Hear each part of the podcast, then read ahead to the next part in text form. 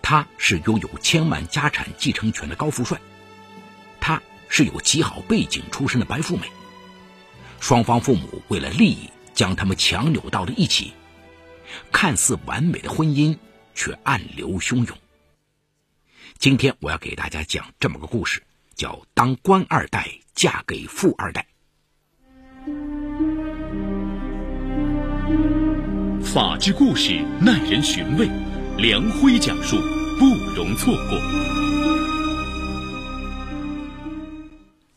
二零一一年三月八号，西宁市远东大酒店正在举行一场热闹非凡的婚礼。新郎郝俊峰的父亲郝放。在西宁拥有一家大型游乐场，资产超过千万。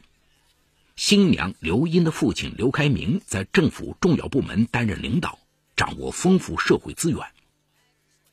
来宾中有人悄悄议论说：“富二代配官二代，强强联合，想不发达都难呐。”郝放时年五十一岁，早年当兵，转业回家乡后。从工厂的采购员干起，曾任西宁一家电器厂的副厂长。九十年代末，他下海经商，看准了游乐产业的兴起，在人民公园投资兴建了一个小型游乐中心，后来越做越大。二零零八年，投资四百多万，在城西区兴建了游乐城，很快跻身千万富翁之列。创业不易，守业更难。西宁最近几年兴起的游乐场所很多，竞争也很激烈。工商、税务、城管、消防哪一个部门出点难题，游乐场老板都吃不消。因此，郝放一直希望结交政府部门的官员，有了这方面的人脉，办事要方便得多。于是，郝放经常拉关系，请商界和政界的朋友一起吃饭，由此结识了刘开明。当他得知刘开明的女儿刘英刚刚大学毕业，被安排在证券公司工作时，心里不禁一动。郝放的儿子郝俊峰出生于一九八六年，大学毕业后在自家公司学习经营管理。郝放知道儿子在大学有个女朋友叫叶娜，但听说他父母都是下岗职工，郝放不太满意。于是那天回家后，他与妻子陆芬讲刘开明和他的女儿。陆芬当然明白老公的意图，欣然同意。一个星期后，郝刘两对夫妇再次约见，各自掏出自己孩子的照片。看到英俊帅气的刘俊峰，刘开明和妻子树杰眼里露出满意的神色，而他们的女儿刘英也没让郝放夫妇失望。就这样，在一团和气的气氛中，两对夫妇基本敲定了这桩门当户对的婚事，并相约下个周末让两个孩子见面相亲。二十三岁的刘英对相亲并不热衷，但当母亲拿出郝俊峰的相片时，他显得有些兴趣，答应到时去看看。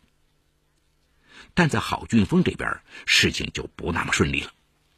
由于叶娜的存在，他拒绝相亲。郝放最终以切断经济来源相威胁，郝俊峰只得勉强答应。二零一零年十月二号，郝俊峰与刘英在气象巷的上岛咖啡厅见了面。由于郝俊峰心不在焉，所以双方都没有什么感觉。这次相亲草草结束。但郝放并没有轻易放弃。二零一零年十一月，他过五十大寿。特意请刘开明夫妇赴宴，郝俊峰也带着叶娜出席。但是郝放安排刘开明一家与自己一家坐在一起，席间故意让刘英与郝俊峰一起敬酒，叶娜则被安排在偏僻的角落。看到刘英与郝俊峰双双对对的样子，叶娜很受刺激，还没等散席便拂袖而去。事后，郝俊峰想找叶娜解释，可他怎么也不听。自尊心极强的叶娜干脆辞职停机，离开了西宁。叶娜的离开让郝俊峰十分失落，他一个人喝下了十多瓶啤酒，整整醉了三，理由是想再多玩几年。树杰劝女儿：“郝俊峰长得一表人才，家境又好，再等几年早成了别人家的菜了，轮得上你来摘吗？女人总是要结婚的，你听妈妈的话，安心结婚。结了婚以后，什么也不用操心，你这样玩你的，跟没结婚有什么两样？年轻的刘英想想也是，最终点了点头。二零一一年二月，郝家在西宁西门口中心地段花两百多万元购买了一套高档公寓，刘家陪嫁一辆宝马三二零。二零一一年三月八日。举行了豪华的婚礼。就这样，带着各自的目的，郝俊峰和刘英这对并不相爱的男女，被双方父母抬进了婚姻。郝放与妻子起初认为，儿子虽然与刘英感情浅，但只要住在一个屋檐下，日久生情，慢慢也就会过到一起。没想到刘英是个娇娇女，什么家务也不会做，结婚后从来没开过火仓。每顿都吃馆子，或者轮流去双方家长家蹭饭。每次出门前，总是把十几件衣服拿出来都试一遍。郝俊峰起床就得在满地的衣服间跳来跳去，时间一长，郝俊峰受不了了。两个人在家口角不断。刘英大小姐脾气一上来，就把包一背，跑回娘家住着不回来。看到小夫妇为家务闹矛盾。郝放主动提出请个固定钟点工，全部费用由他来承担。果然有了保姆后，两个人谁也不用做家务，摩擦也少了很多。郝放悬着的一颗心这才慢慢的放了下来。但他哪里知道，更大的矛盾还在后面。郝俊峰对婚姻不抱热情，婚后把心思全部放在桌游俱乐部的经营上。为了筹建俱乐部，他经常在外应酬。每天喝得醉醺醺回到家里，刘英新婚便独守空房，心里自然有气。两个人经常找茬吵架。一天，郝俊峰又喝多晚归，他摇摇晃晃走进卧室，让刘英给他倒杯水喝。刘英故意倒了一杯开水，郝俊峰被烫得恼怒，拿起半杯水朝刘英泼去。刘英的胸前顿时红了一片，刘英当即哭着给妈妈打电话。树杰一听气坏了，马上令陆芬夫妇一起过去。到了郝俊峰家，树杰指责他不该欺负自己的女儿，陆芬又替儿子辩护说刘英不该先给他倒烫开水。眼看两个女人就要掐起来，刘开明和郝芳急忙调停。郝放批评儿子不是爷们儿，不该和妻子置气动手。刘开明批评女儿太娇气，不会照顾人。他俩心里都明白。要想两家关系继续维持下去，他们只能当消防队员。一场风波就这样勉强敷衍过去了，但矛盾留下的暗伤却依然存在。二零一一年底，郝俊峰的桌游俱乐部被消防部门查出有安全隐患，要求取缔。郝俊峰急了，赶紧找岳父刘开明出面想办法。刘开明推三阻四，不肯帮忙。郝俊峰没办法，只得求妻子刘英出面帮自己说好话。在刘英的帮助下，刘开明最终帮助郝俊峰疏通了关系，进行积极整改，避免了关停。刘开明的本意是想让郝俊峰更加尊重自己的女儿刘英，但事后刘英却得意洋洋地对丈夫说：“怎么样，这次知道我爸爸的厉害了吧？以后要是不对我好点，就让你吃不了兜着走。”他的话让郝俊峰一阵恶心，但为了自己的事业，他只得隐忍。为了让小两口的关系尽快融洽起来，郝方夫妇和刘开明夫妇都劝他们尽快要个孩子。陆峰还劝儿媳，一个家庭有了孩子才完整。等郝俊峰当了爸爸，他就会更有责任感，也会更加珍惜这个家。在双方家长的开导下。二零一二年初，刘英顺利怀孕，并于当年十一月份生下一个男孩，取名郝朝朝。郝刘两家喜出望外，一桩人人羡慕的婚姻，再加一个健康白胖的大孙子，简直就是锦上添花。那段时间，郝放走路都哼着小曲儿，刘开明夫妇也是三天见不到外孙就想得发慌。但令他们无奈的是。孩子的出生，虽然给双方家长带来了极大的快乐，但对于这对小夫妻，仿佛并没有多大的意义。自从朝朝出生后，郝放家就出钱请了位全职保姆。刘英因为害怕产后身材走形，在孩子四个月时就给他断了奶，开始减肥瘦身，与闺蜜逛街购物。树杰劝女儿要在孩子身上多用点心，刘英却反击道：“你不是说结婚后我什么也不用管，跟结婚前一样吗？要早知道结婚有这么多辛苦事，我才不结这个婚呢。”刘英不管孩子，郝俊峰更是不管，不仅不管。他还嫌孩子吵闹，把铺盖搬进了书房。小小的吵吵就扔给保姆来带。令刘开明心酸的是，吵吵到了牙牙学语的年龄，竟然管保姆叫妈妈。郝俊峰和刘英畸形的婚姻现状，让郝放和刘开明夫妇看在眼里，愁在心底，恨不得替两个孩子过日子才好。但是由于两家联姻。他们在事业和工作上的交集越来越多，利益也咬合得越来越紧。在这场互惠互利的合作婚姻关系中，谁都没有勇气说退出。二零一四年二月，刘英听到有关丈夫的绯闻，在她的追问下，郝俊峰一脸无所谓的承认自己有一个婚外情人叫叶娜。刘英气得发疯，她愤怒地冲上去撕扯着郝俊峰，让他把那个女人交出来。他要狠狠教训这个可耻的小三儿。郝俊峰用力推开他说：“我和叶娜是初恋，你才是那个可耻的小三。”刘英顿时愣住了。原来叶娜当初冲动离开郝俊峰，冷静下来以后十分后悔，再次与他恢复了联系。这些年，叶娜一直没有结婚，借工作的机会经常回西宁。而郝俊峰婚姻中找不到幸福，自然也就与叶娜旧情复燃。刘英向父母哭诉，刘开明又打电话向郝放兴师问罪。一听叶娜的名字，郝放顿时明白了是怎么回事，他气势汹汹的对儿子吼叫：“你别忘了，你现在是有老婆儿子的人，你这么做，对得起他们吗？”郝俊峰反唇相讥说：“如果我没记错的话。”当初结婚时，你可是答应过我，不干涉我婚后的一切事情，否则我才不帮你结这个婚呢。儿子的话让郝放无言以对。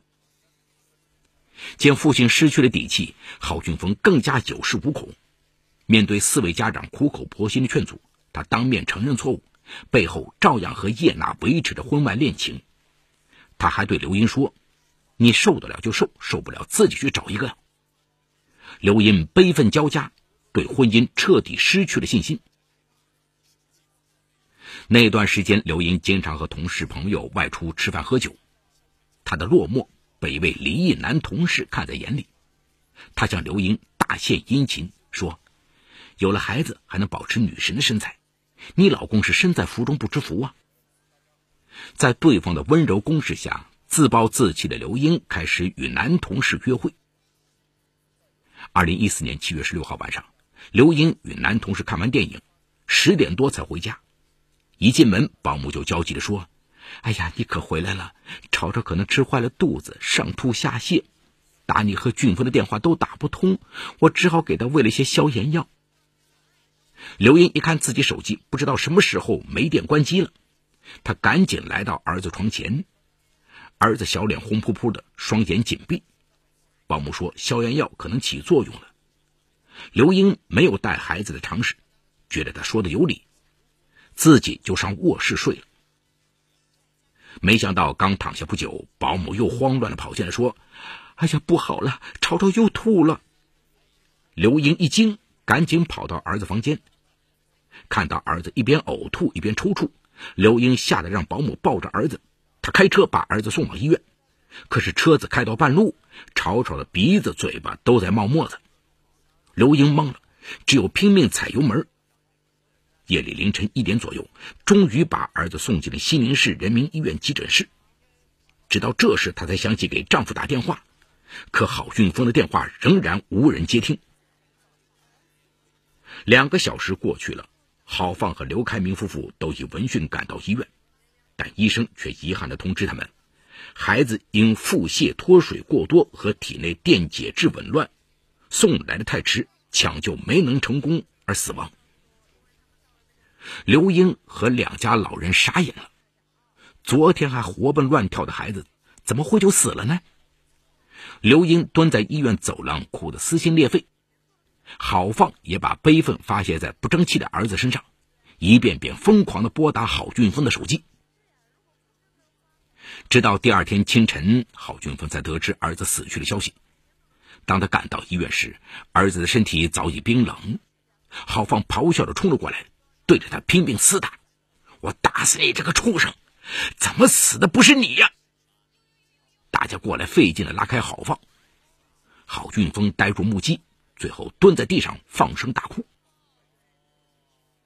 两家人忍着巨大的悲痛，办理完吵吵的后事。七月十八号晚上，刘英和郝俊峰失魂落魄的回到家，看到凌乱不堪的家，郝俊峰心里突然涌起一股无名火，他冲刘英骂道：“你这个笨女人，连孩子生病该怎么处理都不知道，枉为一个母亲！”刘英失去儿子本就心痛。郝俊峰的斥责让他怒火升腾，双眼冒火，盯着郝俊峰说：“你呢？你配当个父亲吗？儿子死的时候，你在那个女人身边寻欢作乐，你这么缺德，不怕玷污儿子的灵魂吗？”刘英的咒骂激起了郝俊峰的愤怒，他二话不说，冲进厨房，操起一把菜刀朝刘英的头上砍去。刘英下意识蹲下身子，双手护头，左手。从腕部被砍掉，鲜血直流。刘英惨叫着倒在地上，郝俊峰扔下菜刀，慌忙逃走。邻居听到异样后，拨打了幺幺零报警电话。浑身是血的刘英被送到西宁市人民医院抢救，虽然性命保住了，但却失去了一只手。案发当晚，郝俊峰被西宁警方抓获。目前，本案正在进一步审理中。好，故事说到这儿就告一段落。